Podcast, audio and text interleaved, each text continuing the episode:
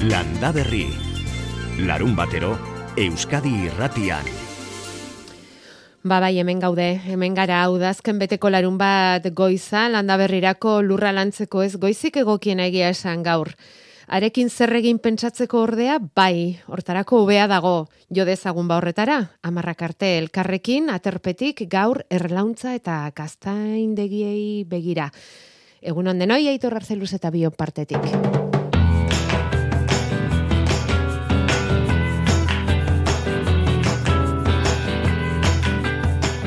Egoitz galartza, kaixo, egunon. Bai, egunon. Aiztu, dazkeneko egunotan zertan diar dute zure erleek? Bueno, ba, gara jontan ja negurako prestaketa bete-betean dauden lore pixarrak alik eta hobetuen aprobetsatu, negurako janari pixka bat gorde.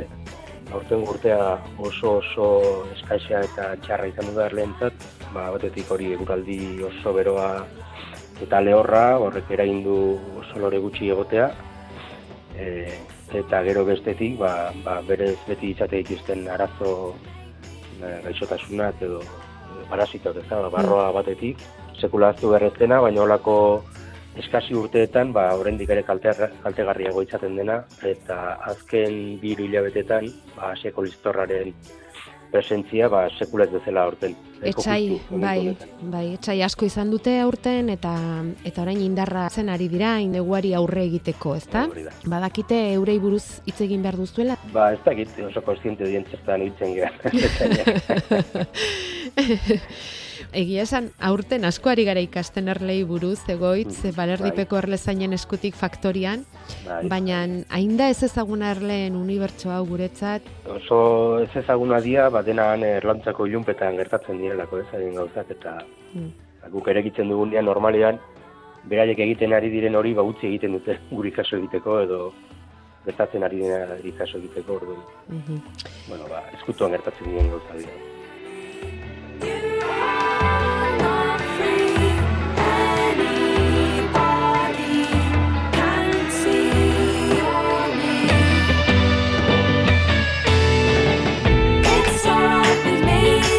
Egoitz Galartza, albaitaritzan lizentziatua eta erlezain profesionala da, erbeleko koordinatzailea bera. Eta erle beltzeki lanean diarduten erlezainen elkartea da, erbel, eta jardunaldiak egitekoak dira gaur askainen eta gaur sortzi zaldibian. Erreginen ernalketa eta erabilpena hautespen programen nondignorakoak, estalketaren kontrolak duen garrantzia, aitatasun analiziak eta antzerakoak izango dituzte izpide bi saio hauetan. Mm, Oiek datoz izenburuetan egoitz, baina zuen hizkuntzara ekarrita zertaz arituko zarete zehatz? Ba, nola zaindu behar ditugun gure erleak, galera gutxitzeko eta negura ba, indar betean sartu alizateko. Hora landuko ditugu, ba, bai, barroari aurre egiteko estrategiak eta baita ere ba erle hoiek e, ondo elikatuta eta egokien iristeko negura. Ze nolako eragina egiten dio barroak bai. erleari? Bai, bueno, parasito denak bezala, ba erleen gain bizi da. Orduan barroaren zalketa zikloa eta ernalketa zikloa ba, erle umearen barruan gertatzen da. Iten duena da, ba, elikatu larbaren gainean, ba, xurgatu egiten ditu bere gantzak eta horrelakoak, eta orduan ahulduta jaiotzen da hortik erlea, tamaina txikiagokoa, abdomen txikiagoakin, eh, ongi garatu gabeak, egalak behar bezala garatu gabe, eta orduan erle horiek ez dira lanerako gai. Piskan-piskan orduan egiten da ahuldu kolonia osoa, eta erlez gutxitu. Irtenbidea izan ziteken zerbait kimikoa erabiltzea, botika kimikoren bat erabiltzea, barroa deusesteko, baina zuek erlagintza biologikoa egiten duzue. Bai, e, klasikoki hau agertu zen balaroi garna markadan gure inguruan, ba, asiatik etorritako bizkarroi bada, eta lehenengo momentutik barlezaina e, produktu kimikoak erabiltzen hasi ziren, e, eta bueno, lehenengo momentuan hasieran ba, ondo kontrolatzen zen barroa produktu horiekin. Gertatu dena da, denborean poderioz, bizkarro gehienek egiten duten moduan, ba, oitu, oitzen joan dela barroa e, botika desberdinetara, eta jaz diete eraginik egiten. Biologikoan erabiltzen dituguna dira, ba, produktu naturalak. Normalean, ba, tomiloren olio esenzialak, timola, edo azido oxalikoa bezalako ba, produktuak naturan gure inguruan daudenak. Eta badago hirugarren aukera bat edo estrategia bat, epe ertain edo luzera begirakoa dena, eta da erleen hautespena ba, barroari tolerantzia diren ezaguarriak eta lantzeko. eta hori da interesantzea egon beste bide bat, e, gure erleekin irekin nahi duguna, eta neurri batean ba, hori landuko dugu azaroren hogeita zeiko jardunaldien. Hautezpen genetikoa, esango genuke? Hori da, hori da. Hor badu, mm. izango dugu itzaldi bat Ernesto Guzman, noboa e, ikerlari eta irakaslearena, Kanadakoa da, bera? Bai, bueno, bera mexikarra da, baina Kanadako Gulf Universitateko interlaria da, eta itzein digu barroari tolerantzia diren erleen autoespenari buruz. Eta ez palima dago lorerik, nola elikatu erlezaino erleak? Nola bai. laguntzen bai. diozue bai. erleari bere elikaduran? Bueno, bere iztu behar dugu elikadura erabiltzen duguna eh, mantenurako izaten dela, erlea bizirik irauteko, esan zagun. Ezin dugu art, elikadura artifizialik erabili, produktua sortzeko. Oda, ezin zaio, artifizialki elikatu, gero horrekin ez egiteko. Ba, beste ganaderietan egiten den bezala, ba, ez kanpotik ekartzen den pentsuak eman daitezke produktuak egiteko, erlezen txan ezin diogu azukorrerik eman ez egiteko. Hori horretik esan nahi dut, ez dela egiten. Egiten duguna da, ba, behin ez enduta gero eta erleak haul badaude, erabiltzen dugu, ba, azukorreak eta biologikoaren kasuan azukorre biologikoa erabili beharra dukagu, eta konbentzionala berri, ba, azukorre konbentzionala erabiltzen dute hori gurekin nahaztuta, ba, estimulo txiki bat izan dezaten, ba, umea egiten jarraitzeko eta populazioari kotzen jarraitzeko. Eta behar baldin bada, ba, neguko erreserbak ere hortik egin ditzakete. Mm Baina ikusten ari gara ez dela nahikoa elikadura gutxi bat ematearekin, baizik eta aldatu beharrean gaudela ere, ba, gure lan egiteko iturak, baldin eta hortengo e, ba, eguraldi baldintzak eta horiek e, errepikakorrak izaten badira aurrera begira, ba, ba, garbi dago guk ere aldatu egin behar dugula gure erleak zeintzeko modua eta erletatik etekinak ateratzeko modua. Eta kezkatzen zaituzten beste puntu bada kanpotik etor daitezken erle espezie horiek, ez? Bai, bai, ba, gurutzatzen denean bertako erle bat kanpoko erleekin gertatzen dena da hibridatu egiten dela. Eta bertako erlearen geneak ordezkatuak izaten dira kanpoko erlearen gatikan.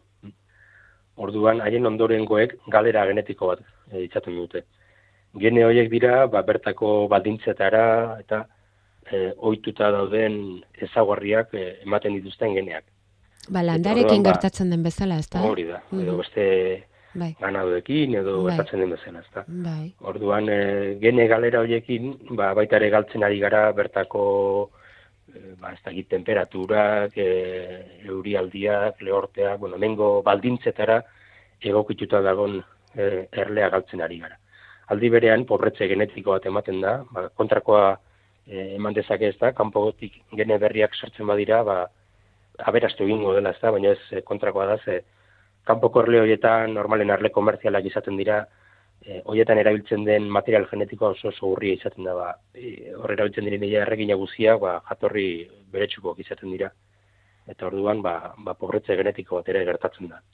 Esaten eta, duzunean, er, erle komertzialak direla, zesan nahi duztu, erosita ekarritako erleak direla? Ez bai, oi, e, gureak ere egiten dira horrela, ez da, e, erosita saldu hemen e, gure bai. artean, gure erlearekin ere, badagolako bai. merkatu bat. E, bai, komertziala esaten dute, ezagorre komertziala dauzkaten erleak izaten dira, ba, hibrido komertzialak. E, baten izena da Bookfast, e, erabiltzen dena, ba, ez dieko izpen handiagoak izateko, eta, eta bere ezaguarri ba, nahiko ona dituelako, ba, mantxotasun aldetik eta kontu horietatik. Orduan, e, oso erakargarria da errezen batzuentzat, e, ezaguarri direla eta, baina gertatzen da gure erlekin hasten direnean, ezaguarri horiek ere desagertu egiten dira eta bai gure erlenak eta bai bukfast horrenak, eta orduan, hortik ateratzen den hibridoak, normalian bigarren belaunalditik aurrera, ezaguarri erabat txarrak izaten ditu, oso agresibok izaten dira, erlakume oso aixa gotatzen du, ez dieko izpen bajoa dauzkate, eta bar, orduan, e, galdu egiten dugu genetika, eta gainera galtzen dugu erle horiek izan ditzaketen ezaguarri gonak, ez? Orduan, nahi dugunak mantendu bertako arraza eta bertako arrazarekin lan egin, hibridazioa gertatzea guretzako galera handi bada behartzen gaitulako erregin horiek aldatzera. Eta, bueno, Iberiar perintxulan oraindik ere e, mantentzen da bertako erle beltza ba, ugariena bezala, baina bai, badaude puntuak hasi direnak e, agertzen kanpoko erleak ere. Orduan pixkate e, alarma piztu zaigu ez da, ba, ba, badugulako beldur bat e, jarrera hau eta kanpoko erleak erabiltzaren hau edatzea, ez badago inolako kontrolik, eta urte gutxian ba, izan dezakegun egoera izan daiteke ba, Europako beste herrialdetan dagoena bezalako, ezta? Ba, bertako erlea galtzarena eta horre behartuko liguke ba ezagarri ona dauzkaten erleak era bat e, ja urtero erosi beharra? Hori ez dugu nahi ere. Eta hori nola eragotzi liteke egoitz? Ba, eskatzen duguna da legedi bat eta egon dadila arautua eh, horrelako arrazen erabilera. Ez? Nahi dugu legedi bat izatea bertako erlea babesteko, eta baita ere, ba, debekatzeko kanpoko arrazen erabilera, ba, beste, beste ganadu batzuetan eta egin den bezala, ez da, ba, latxe ardierekin gogoratzen naiz, eta e, arala armendilerroan, hartzaiak igotzen direnean beren hartaldeekin mendira, ba, ezin dute edozen e, ardi arraza erabilian, ez da, e, latxea mutur zuria, bagarra dago e, baimenduta ara igotzea. Ba, nahazten badira e, latxekin, baina galtzen delako errazaren e, ezaugarri hori. Eta, bueno, hori regulatu dago bezala, ba, nahi genuke regulatzea, ba, Euskal Herriko eremu guzia, ba, ezin erabilia izatea, ba, kanpoko arraza, ez, bertako erlea, ba, besteko neurri bezala. Eta azkenean da, ba, borondate kontu bat, e, ez duelako eskatzen ez da ikerketan e, hainbat e, diru botatzerik edo botika berririk, beste gauda borondate kontua eta legedia e, legedia bat garatzea eta eta egitea. Eta bueno, hor pausak ematen ari gara hori lortzeko, eh kanpotik datorren erle horrek sortzen duen kezka beraz, erle ardurarik handienetako bat, garai honetan. Bueno, orain txekin godiozu azkain jardunaldiari, gaur zortzi zaldibikoari, ba mila esker landuko dituzuen gaien aurrerapen egiteagatik egoitz galartza erbeleko koordinatzailea. Bai, oso eskerik asko zueri, asko egiteagatik.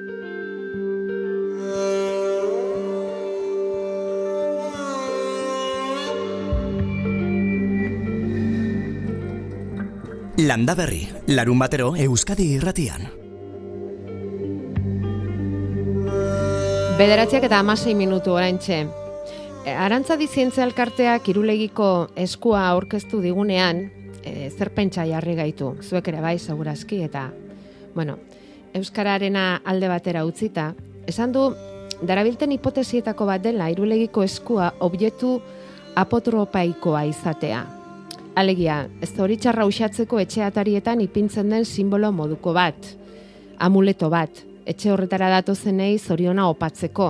Hori da arantza diren hipotesietako bat irulegiko eskuari begira. Eta horre pentsamentura ekarri dizkigu Euskal Herrian funtziori batzen duten eta betetzen duten beste simbolo eta batez ere landareak. Zenbat ataritan, baserriko atetan, ipini ditugu hau eta beste zoritxarra usatzeko, etxe hori babesteko, bururatzen zaizuela bat baino gehiago. Egin dugu zerrenda? Gure WhatsAppa 6 sortzi sortzi 666 000. Zer daba eguzki lorea? Espaldin bada sorioneku bat?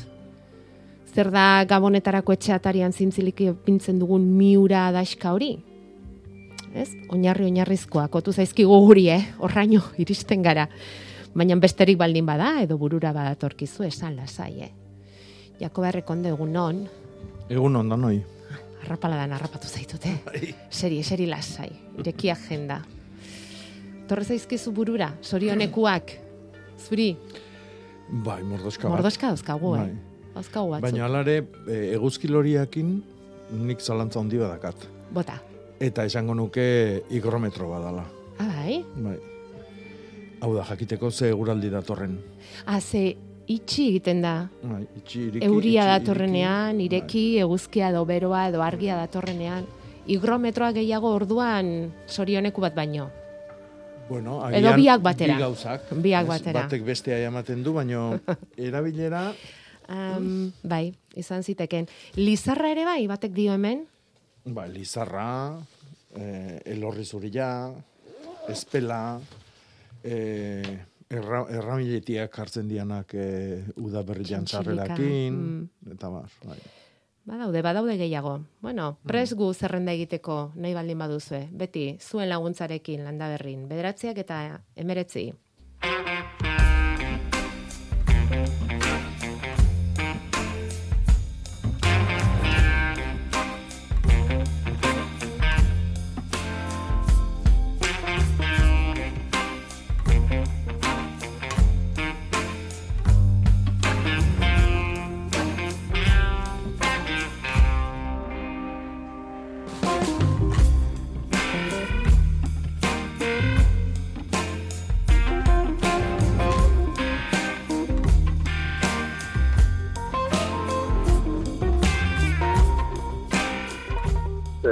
Udaletxeak konkurtzera atara zuen e, obra eskultoriko bat egiteko interes hori, eta bueno, gu aurkeztu ginen, eta orduan e, lehenengo eta behin dago hori, ez? Eskultura hori, gaztainondo zahar bat, lehor bat hartu genuen basotik, eta bueno, ba, urte luzez, eta izerdi askoren ondoren, ba, ba oindala bi asteia bere tokian jarri genuen, eta datorren astian, aste azkenia, ba, inaugurazio txiki bat ingo dugu, ez? Alde batetik da hori, gaztainondoak izan duen garrantzia hori e, aitortzeko, gure lurraldean, eta bestetik, ba, etorkizunera begira, ba, gaztainaren kultura hori berreskuratzeko, ba, legin txiki batzuk egingo ditugu. Gaztainen borrarekin egin duzuen eskultura ikusgarri hori, herriko toki ikusgarriren batean jarriko duzue?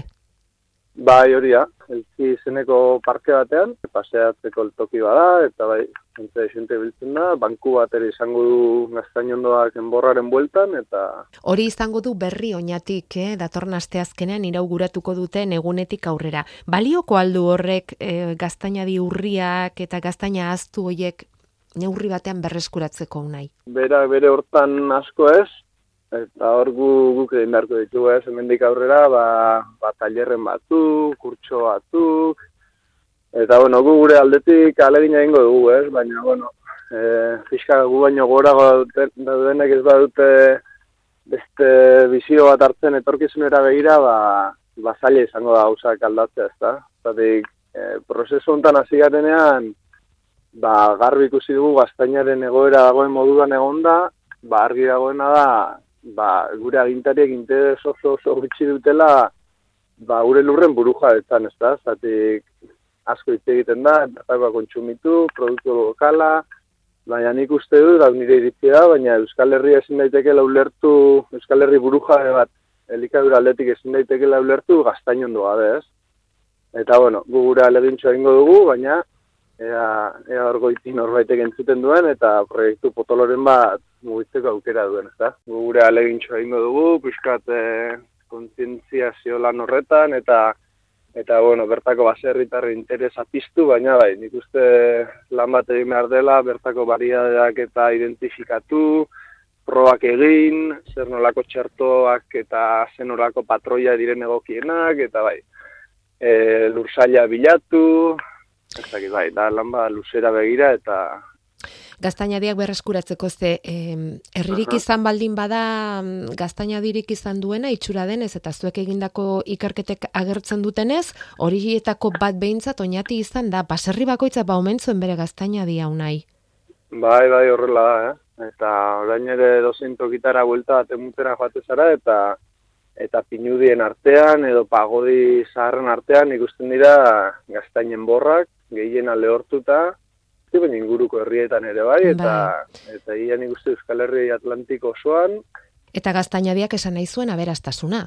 Hori da, bai. Bai, ekonomia bazen gaztainaren bultan. Alde batetik negue irauteko elikaura eh, lortze zuten gaztaina bitartez, baina saltzeko ere bai. Saltzeko eta trukerako, ez da? Eta aparte gaztainaren egurrak eta dituen eh, aberaztasun denekin, Askotan aipatzen da Euskal Herrian gaztaine diek ez daukatela lan erreza aurrera egiteko, ba gaixotasunak eta ere hor direlako, ezta? Hori industrializazioa zer gertatu da gaztaina diek atzera egiteko horremeste Euskal Herrian? Bai, ba, bueno, faktore ezberdina daude, ezta? E, alde batetik e, izango litzateke, ba, Ameriketatik etorritako ba, produktu eta jaki berrien bueno, etorrera ez, balde batetik ba, e, patata, hartoa, eta haue ba, ba, ba, e, gaztainarekin batera negua pasatzeko elikadura moduan e, asentatu ziren, ez? Gero dator baita tinta gaixotasun hau, inbeltza zaten den euskeraz, eta horrekin be gaztainondoa lehortzen hasi ziren, eta bueno, horre zailtasun bat gehiago gehitu zen, ez? Eta gero batez ere nik uste garrantzitsuena izan zela industrializazioa, eta baserri munduaren gainbera, ez? Orduan, e, baserritik bizitzea iaetzen horren e, beharrezkoa, ez? Dirua beste toki batzu eta dizeto zen, eta orduan, ba, ba, kanpoko beste espezie batzuk, askuntza azkarreko espezie batzu landatzen hasi ziren, ba, gaztainadi, aurretik gaztainadi, soro, jaleku, ziren tokietan, ez? Orduan, hemen asko entzuten da, ba, tinta gaitzak e, untxitu zuela gaztainaren kultura hori, ez? Baina, zedu beste toki askotan egin den moduan, berez borondatea baldin bazegoen e, gaztainediekin jarraitzeko, gainditzeko bezalako gaitz bat izango litzatekela, ez? Bukatzeko gauzatxo bat bakarrik e, kontatzea eskatu nahiko genizuke, asteazkenean zer afaldu zenuten? ba, asteazkenean, bueno, alde batetik ingeben e, gaztain tortilla bat, ez? Patato tortilla bezala, baina gaztainekin.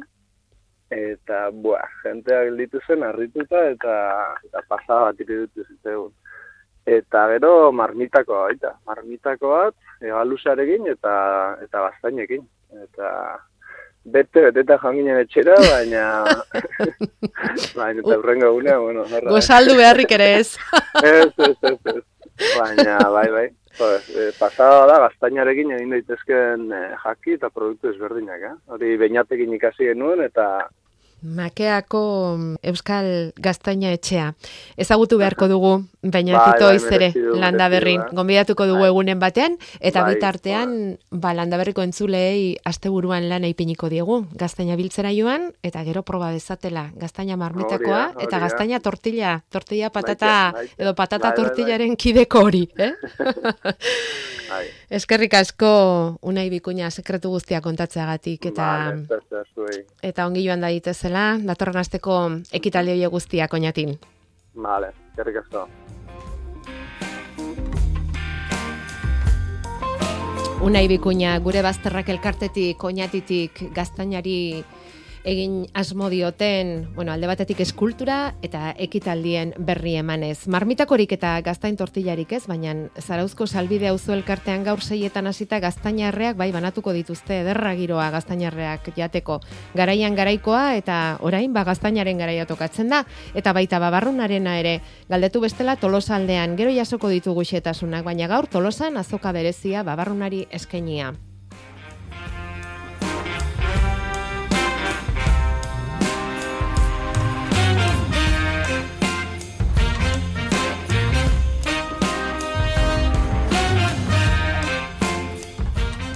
Eta aian ere gaur azoka eguna daukate, han ere eztia eta erleari buruzko inazioren azalpenak jasoko dituzte, ama bitartietatik aurrera ordu batean harto garandute saioa egingo dute, harto zurik eta bertsolariekin gero, gaur ean amaikaterdietatik aurrera, donibane arritola plazan, natxik bidali digu eta kartela, azoka egingo dutean ere.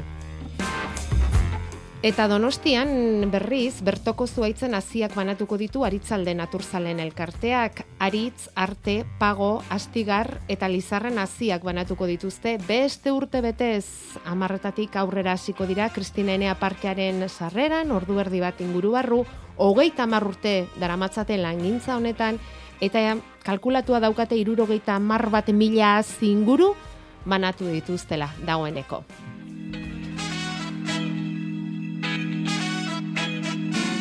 Landa Berri, Arantxa Arza eta Jakoba Errekondo. Nere ondoan zaudenean Gorduak azkarrago pasatzen dira. Zaidazu nola Nola ikasten den. Denbora gelditzen Tagunak iluntzen Denbora gelditu, dio Afrikak, denbora gelditu, ba horixe ezin da egin, ezer, ezer bada gelditu ezinezkoa hori denbora da. Eta horrekin bizi gara etengabe baita irratian ere. Denbora badoa, eta aste azkenean berrogei urte Euskadi irratiaren makina hau martxan jarri zela. Berrogei urte elkarrekin, berrogei urte elkarren gandik gertu, berrogei urte elkarrekin biziz, sufrituz, gozatuz, zenbat urte, eh? Berrogei hoietatik, uinotan, Jakoba, zuk zenbat? Mordoska bat.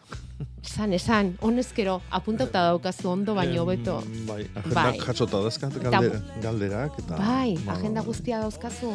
Bai, ikustezu galdera guztik. Apuntatzen dituzu, bai, bai, Noskin bai, gero bai. ikasteko, eta bar. Jakinduria dago. Ba, hogeita emezortzi urte. Hogeita emezortzi. Hmm. Gezurre mateu, eh? Aitorri eta bio irabazi egiten diguzu partida, eh? Ba, gezurra dirudi. Hmm. Nola, nola etorri zitzaizun gonbitea? Gogoan edukiko duzu hori ere? Bai, ba, guatzen naiz, e, e, orain ekogunia dan horta deitu zutela irratitikan, Hemen, ez da? Orain hemen Bai. dago hemen donostia hernaniko mugako muga hortan, bai. Eta hoi nahi zutela ba irratin ba landaretaz eta hitz egin eta zerbait egin eta ordun orduako nik ja einak nitun bi urte herri irratin aurretik Jose Txolizartzakin eh ordun ba bueno Bazkalondoko programa zeukan eta arekin hitz eginan horixe ba Ederra landaren, izango zen ura entzutea. landaren historik eta bai Bai. herriko taberna izen da programak. Eta, bueno, ba, han ibili jan itzala, eta orduan hauek eman zioten nire referentzia irratikikoa idi, eta, bueno, ba, Alaxe hasi zinen. alaxe hasi ginen, bai, Hasi bazinen, hasi zinen, bai. eta ia utzik egin gabe, hemen txe, astero, astero, astero. Bai, beti esaten dut, aurreneko e, urtiaietan, ez naiz gogatzen noiz, baina behin astuta da nahin zitzaidan asaltziare. Bai, bai, oituraren oitura, ez? Bai, orduan aste tartien izatesan, Bai, da bakizu bai. lana, eta lanetik anarea jun, bai, eta... Bai, bai, bai, bai. Mhm. Area esaten duzu, ze handia kalean geneukan egoitza hartan, hasi zinen.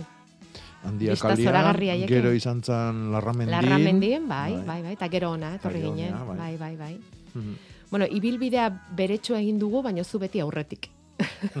zu beti aurretik. Onintza seguroelarekin urte askoan, landa berrin, azken urte hauetan. Bai, bueno, aurretik, ba, haren aurretik, ba, Jaime Otamendi, Gari, Manu Etxe sortu, Arantxa Iturbe, sail horrekin, Mhm. Nekane Peragaina Garikano, Mm. eh, Tere Beloki, mm. eta hain aurretik, ba, Arantxa Irastorza, Nikolas Aldai, eh, Beloki, nola Julian, zan? Julian Beloki. Julian Beloki, mm. Mhm. haikin hasi nintzen. Haiekin hasi zinen. Bai, haikin hasi nintzen, bai. Bueno, eta 2008tik hemen elkarrekin. Hori da. Beira, zortzigarrena dugu ja. Mhm. Oita mezortzitik zortzi. Ba, bai. Badoa, badoa. Eta ez da gelditzen denbora. Eta ez da dila gelditu. Hori, hori. Favorez, segi dezala. Naiz eta beti bere kontrari garen hemen, eh? Egia da gure kontrariorik handienetako badela irratian denbora. Beti berari begira gaude, baina zuek gogoan zaituztegula. Bueno, mm, Eta alik eta hotzik gehien biltzea izaten da hemen gure betiko naia, helburua eta asmoa, eta bueno, ba, aurreko asteko horbelak bildu hasi behar dugu gaur, e, Jakoba. Sasiak hasi buruz galdetu ziguten, inbaditzaile ote den, ez ote Bai. den, e, nola ze, galderak zertzio, nola tratatu behar den, ez da? Bueno, eta ekosistemari zer dakarkion, eta bueno, e, zuk aipatu zenuen ez dela inbaditzaile, bueno, zuretzat, ez da? Bai. Eta arantzadiko botanika sailetik jaso dugu puntu- puntualizazio bat bertako kide batek esanez, ba, landare inbaditzaileen zerrenda objektibo bat egina badagoela, ioberen aipatzen du berak alde batetik, faorena ere bai, eta bietan agertzen dela sasiakaztia inbaditzaileen artean. E, ioberena jo dugu hurbilekoena sentitu dugulako, eta horra agertzen da Robinia edo sasiakazia humila seienda batean sartu zela Europan, eta ordutik baso espezie gisa erabili dutela, Europako hamaika herrialdetan, Mhm. Eta horra agertzen da Bizkaian eta Gipuzkoan erreketatik hurbil dauden baso mistoak inbaditu dituela, eh, azi azidofiloak az, barkatu, arizti azidofiloak ordezkatuz, sasiak aziak hartutako ere muetan lurzoruan ere askoz nitrogeno gehiago egoten dela, landare mota gutxiago izaten dela, azkarrazten den landare oportunista gisa definiturik dator, ioberen zerrenda honetan, eta bueno, ba hori azpimarratu digute eta esan egin nahi genuen, eh? Bueno, bere persona horren iritzia da. Bai. Eta, E, ez duzu konsideratzen eh, landare eh, nola, inbaditzaileen zerrenda objektibo bat egon daitekeenik Egon daiteke, noski. hau ez duzu hartzen ala. A ber, nik uste lenguan nahikoa esan nula, kasiai buruz. Bai. ez, ez goa, ez hor sakontzea. Vale, konforme, horretan utziko dugu. Esan da bezala, besterik balitz eta eta iritzi diferenteak daudenean ba gu jasotzeko prest. Lehen elurrak aloina mendiskan esaten digute, mendiskan ez barkatu, mendixan, mendiska ez baita aloina, eh? Lehen elurrak eta anboto puntak gaur gabien zuritu da hau, eh? Ona, bai, ona, ona. Hor dago, maialen iza, hor dago, eskalmetetik, egunon, maialen? Kaixo, egunon. Elurretan hartu zaitugu gaur landa berrin. Bai, mendigoietan zuritu du, eh? Goizaldean Bai. goizean goiz elurkota jaitxin da eta zuritu du, baina egunean zer igoz joango da eta beraz ba, gauza puntuala izan da gaurkoa. Ah, bai, puntuala izan da. Eta Gaurkoz bai. eta eta asteburuan izango dugu elako eguraldi, bueno, ba euritxu, hotz, udazken bete-betekoa, eta gero ze espero duzu emaialen, datorren asterako eta ze espero behar dugu? Ba, giro are traketxagoa izango dugu, datorren astean euri desente egingo du, astelenan fronte berriak iritsiko dira, euria barra barra egingo du, arratsaldetik aurrera bereziki, ekaitzak jo dezake, txikia ere bota dezake. Astelen gauean, aste arte goizaldean, hor berriro ere elurkota jaitsi egingo da, mila metro ingurura, berriro ere elurrarekin, ba, bueno, adibio harko dugu, eta beraz, atozen egunetan, aurreko honetan baino, euri askoz gehiago egin dezakela ikusten dugu, beretz ere hori, astelen arratsaletik, aste artean, gero aste azkenan berriro ere, beraz, giro nahiko makurra izango dugu, temperaturak ez dira asko jetxiko, tarteka gomende baldeko aize biliko baita, baina giro ba, bai, udazkin giroa, euritsua, eta baita ere aizetsua, astelen aste artean, aizeak baita ere gogor joko du, beraz, denetarik izango dugu datorren aste honetan. Udazkena negutu egingo zaigu orduan pixka bat, eh? Ez Bai, hotzagatik, igual, ez hotzagatik, ez da, baina bai, bai bustiagatik, eh? Hori da, bai, bueno, hotza ez da mesteko izango, baina bai, euria, aizea,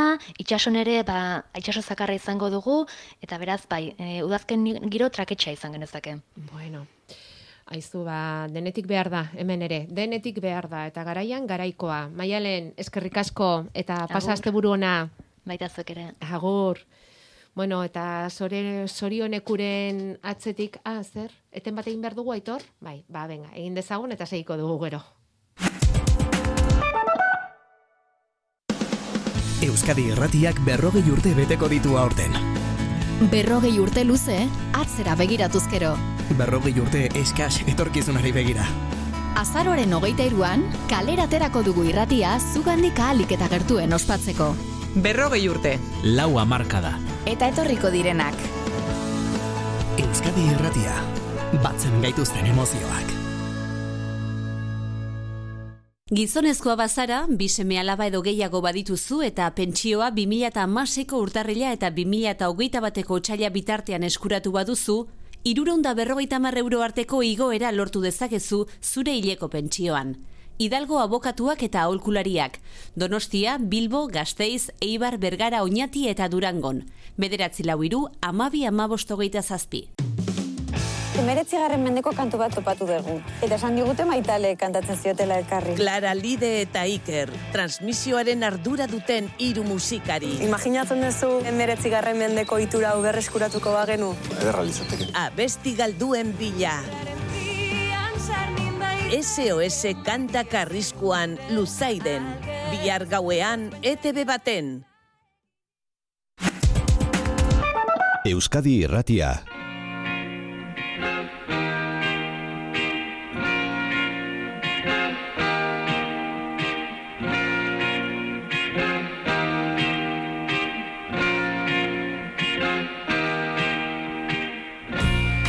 Etxe atarietan, baserriko ateetan, babeserako, eta ongi etorri emateko, simboloak, askoari zaizkigu agertzen, eta batez ere bizkaia aldetik, bermion eta aretsak.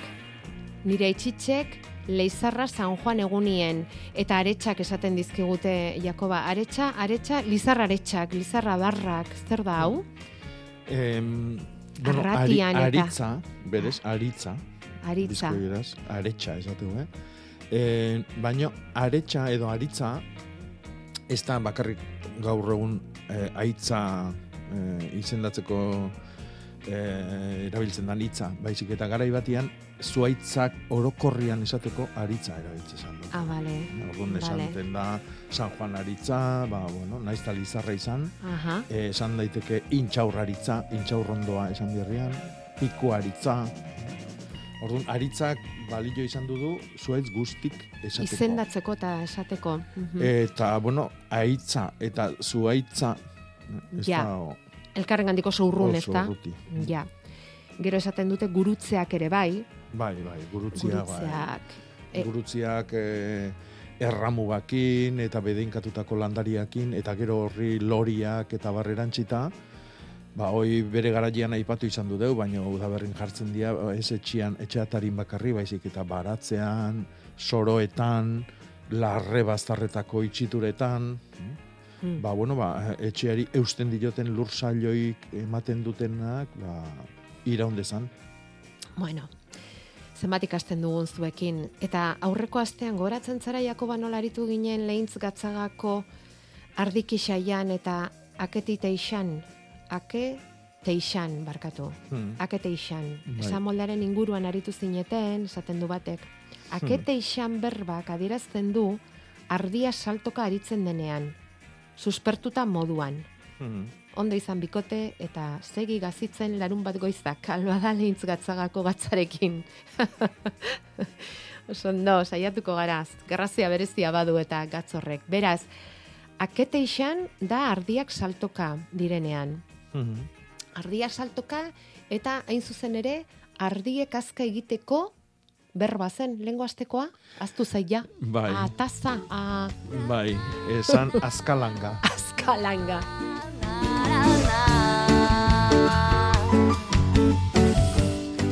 Eta aste hontakoa, Aste hontakoa korkoil. korkoil. Korkoil, bueno, aurreko batian aipatu zen duzu, gurgurio. Bai, babarruna. jaten duen Bai, intsektu hori. intsektu hori. Eta bueno, hori bera esateko korkoil itzan. Ah. Orduan, ba, guantxe indarrian ibiliko dira, eh, bildutako babarrunetan, eta... Eh? Orduan, ba, Bai, bai, bai, bai, bai, babarrun naren egun esan dugu tolosan. Indabak dira ean, Bai, hoxe. korkoil. Korkoil, bai. Eta Korkoil. bueno, korkoila baitare egurra jaten du baitare, beste batek, beste batzuk irugilarrare bai. Oh, bai? Bat, bai. Korkoil. Irugi arrea jaten duen korkoila. Bai, korkoilean arrak. Aha. Bai. Bueno, Vale, batzoi vale. gazta behi da, zenbatean jo gustatzen zaien arrakin. Ja, bai, Hmm. ona da hori. Gaur Ona. egun, Gustatu inbier. baina gaur egun hori onartzen da. Onartu? Nola bueno, onartu. Onartu. Arrak dituen gazta. Hori, hori, bai, on, ez dakit, ona izango da, gustatu ezkero eta hori dena, baina, uff, Bueno, a ber, gero, eh, arra hoi jango dezu edo ez, baino arra horrek induna, bueno, urdina ere hori da azkenean, ez? bueno, arra Edo, bat ez, birrian... ontxoa, ontxo ontxoa, ontxoa da. Ontxoa, ontxoak egiten du, ontxoak egiten Bai. du. Bueno, gorostia ere etxe askotan agertzen da, eh? nola ez, Hmm, ba. Bai. Inda, ba, indi xaben kokue, Hori bermion. Korkoila, Kokua, bai. gorgorioa, eta kokue. Bueno, zuek bota eta gu joango gara gure iztegi partikularra mm, osatzen. Hemen altzako herri eskolakoek idatzi digute Jakoba. Hmm. Asmoa daukate baratzetxo bat egiteko, LH2 mailakoak. Nik uste dut hauek direla zazpi zortzi urteko ikasleak utxi gora bera. Azitegi tailerra egin nahi dute, barazkita landarekin, gero e, eskola apaindu, ikaslek etxera eraman, eta ze gomendatuko genieke, garai honetan. Garai honetan, Bai, orain hasiko dira lanean, pentsatzen bueno, dut, ez? hasi jaiteko ez da oso garai ona. Babak eta hilarrak, hoi bakiu.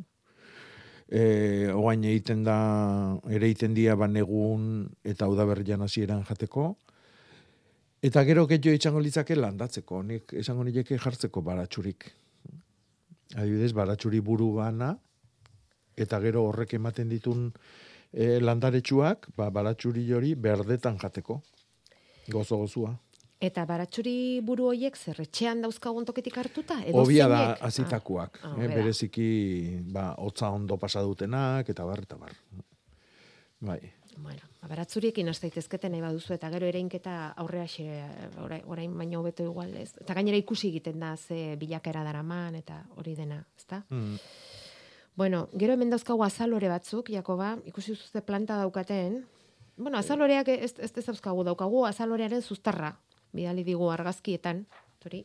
Bai, Eta hartu hartu, ez dakit zuri beltzean daude eta ez dakit balioko dizuten, baina Mm. ez dakit zuei gertatu zaizuen ala ez, entzule honi martari gertatu zaio, ba, bazaloren zuztarretan segulako, on, hau ere izan, zite, izan ziteken korkoia edo, ez dakit nola esan, Korkoila. eh? Korkoila izan ziteken soinuagatik alako em, kozkor batzuk azaldu zaizkio azaloreetan, eta Bai. ze ote den galdetzen du, ze gero lursail berean piperrak eta landatu dituzte, eta ez dute arazorik izan. Hmm. E, hoi, justu lepo lepuan daude, e, azajendiak izaten du a, eraso bat lurpian eta dia nematoduak. Ez dakitena da, hau justu hori dan. Ez atik, batez ere lepuan ikusten dira, ez dira sustarretan ikusten e, koskorroik, ez da? E, e, egile esan da, hola ikusita ez dakit zer dan. no? Ez dakit.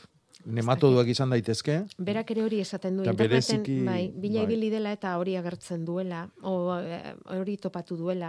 Bai, Ta- baina nematoduak batez ere sustraietan eraso egiten dute, eta hori da lepo-lepua.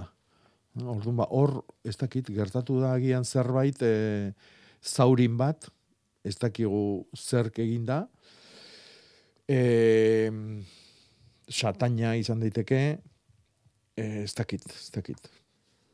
Nematoduak balimadia bintzat beste e, adierazle nabarmen bat azaldu behar du eta da, ostuak gorritu egingo diala. Baina ez gorritu ilartze aldea, baizik gorri koloria hartu. Ah, bai. Bai, gorri ubel aldea. no? Orduan, hori ikusten bali madu, ba, seguru nematu dira diala. Eta orduan, arazua larria da. Ezin da tratatu. Ja, eta bakarrik eh, erasotzen ditu azaloreak, e, E, bazak, bueno, ze gero- nematodo mordua dago, Ah. eta orduan bakoitzak bere kutisik ditu, eta bueno, espezie bat bada, zeitun esango dizut, zein dan hauena, uste apuntatuta dakatela, bueno, baina ez nez guatzen. Bueno, berdin da. Eta nematoda bere zer da?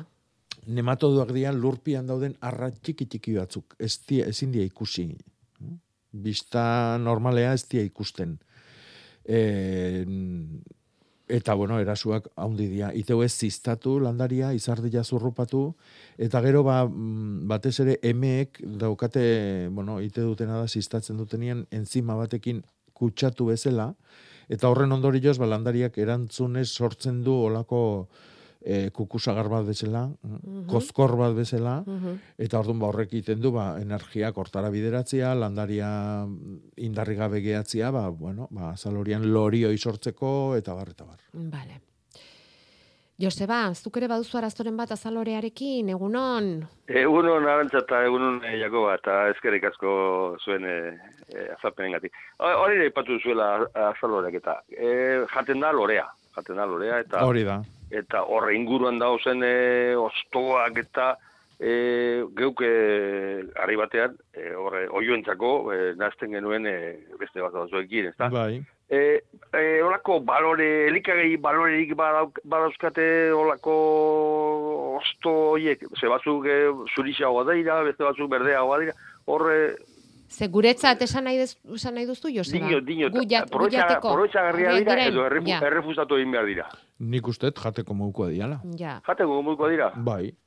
Gogor samarrak eta behar bada egosten denbora gehiago behar dute igual, baina bueno. Ez ez. E, oi, adibidez, oain kale oso modan bai, dago, bai. eta kale da betiko zuainaza edo galegoaza edo ganaduaza. Bai, bai, bai, bai, bai. Eta hoi, ba, genialian gu pertsonak ez dugu jan.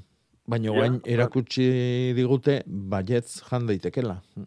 Orduan, Bai, ba, bueno, probatu, eta Bai, horrengoan lehenengo esango komentatu diguzu. genuen etxean, eta jontxo, eske, errefusatu egiten du lo- eh, azalorerin eh, erdia, baino ia, ia, ez dakit, baina... Mhm. Bai, bai. probatu, probatu, Joseba, eta gero Probatuko- esan, probatuko gero esan, bale? Venga, mi eske bikote. Ondo segi. Aio. Aio, aitor, kaixo egunon.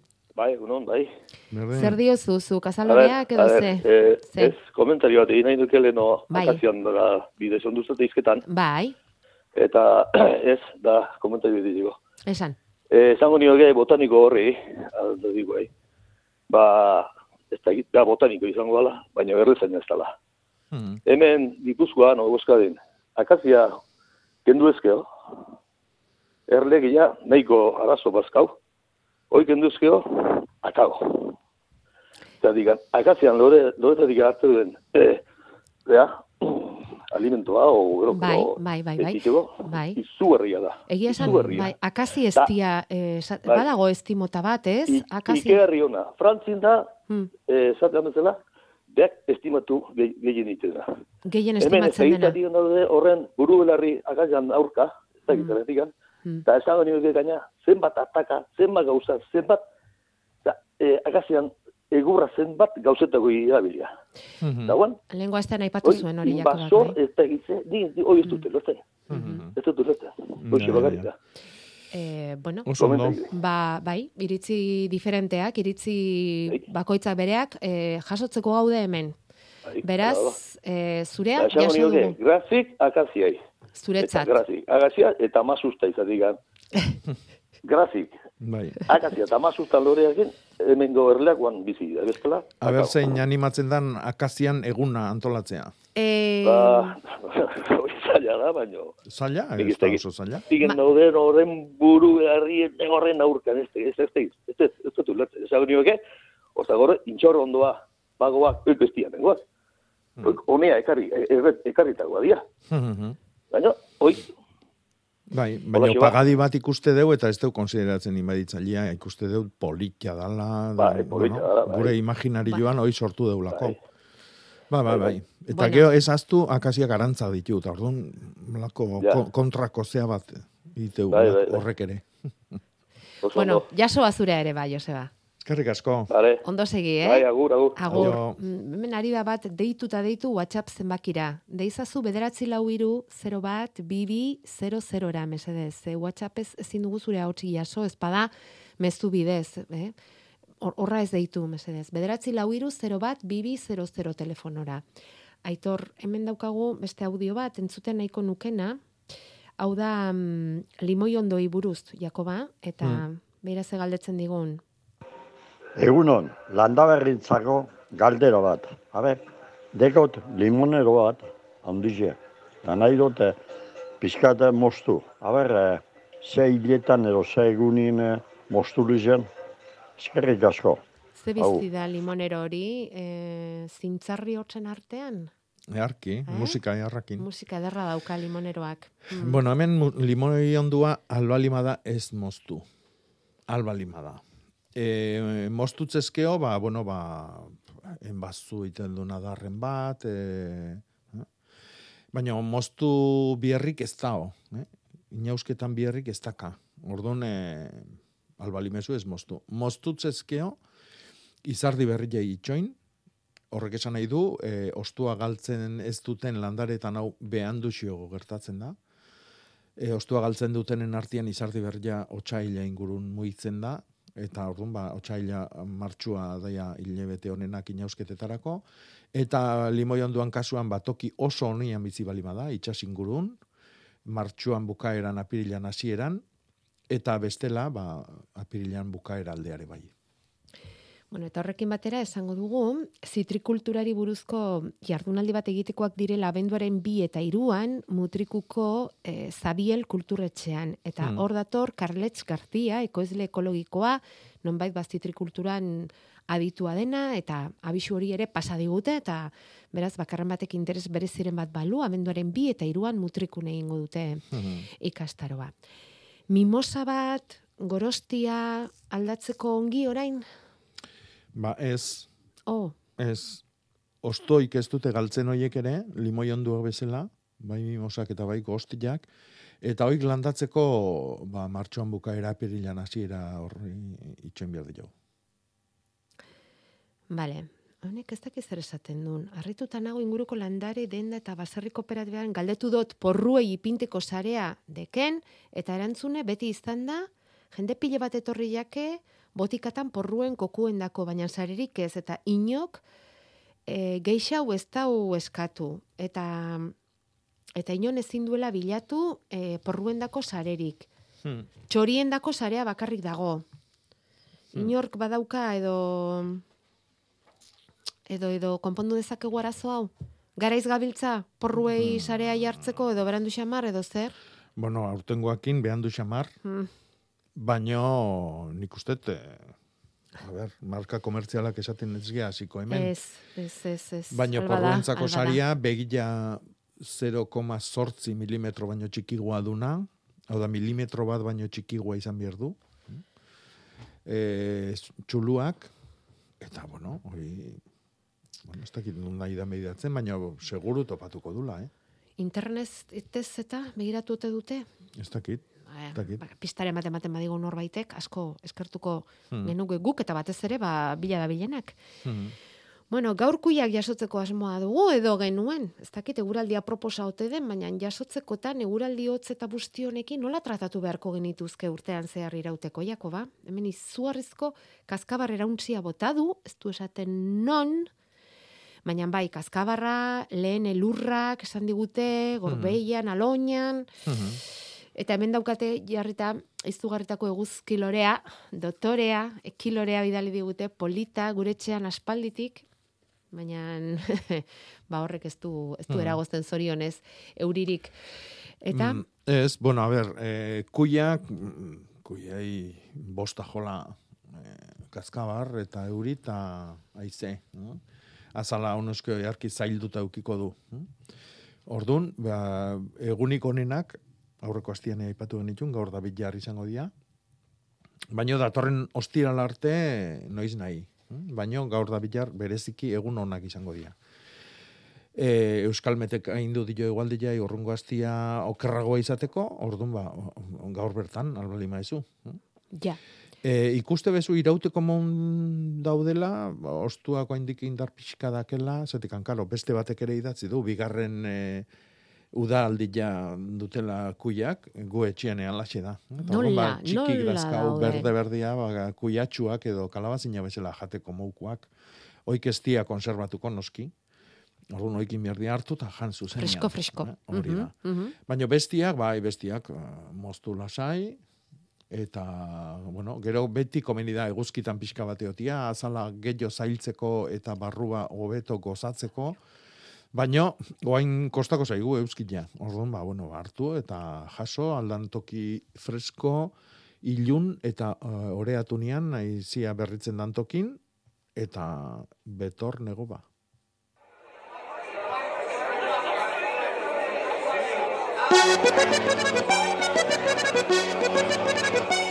Tolosan azoka berezia egingo dute eta babarrunari eskaini izango da gaurkoa. Babarruna biztaratzeko egingo dute eta ekoizlei protagonismo emanez. Alde batetik iazko ekoizlerik onenak ekarritako babarrunak prestatuko dituzte. Bueno, honezkero horretan arituko dira, zegoizeko seiterdiak ezkeroztik babarrunak egosten dauzkate, gure kaiola elkarteak antolatutako hogeita malaugarren lehiaketan. Hogeita bibikote ari dira lan horretan, Sebas Gartziarena iazko irabazlearen babarrunak prestatzen. Eta Tolosako trianguloan pilpil eltzeak diren bitartean inguruan babarrun ekoizleak, babarrunak gordinik eta onenaren saria norentzat izango den zain. Ordu bat laurden gutxiak aldera ezagutaraziko dute irabazlea norri izan den hogeita amazazpigarren edizioan.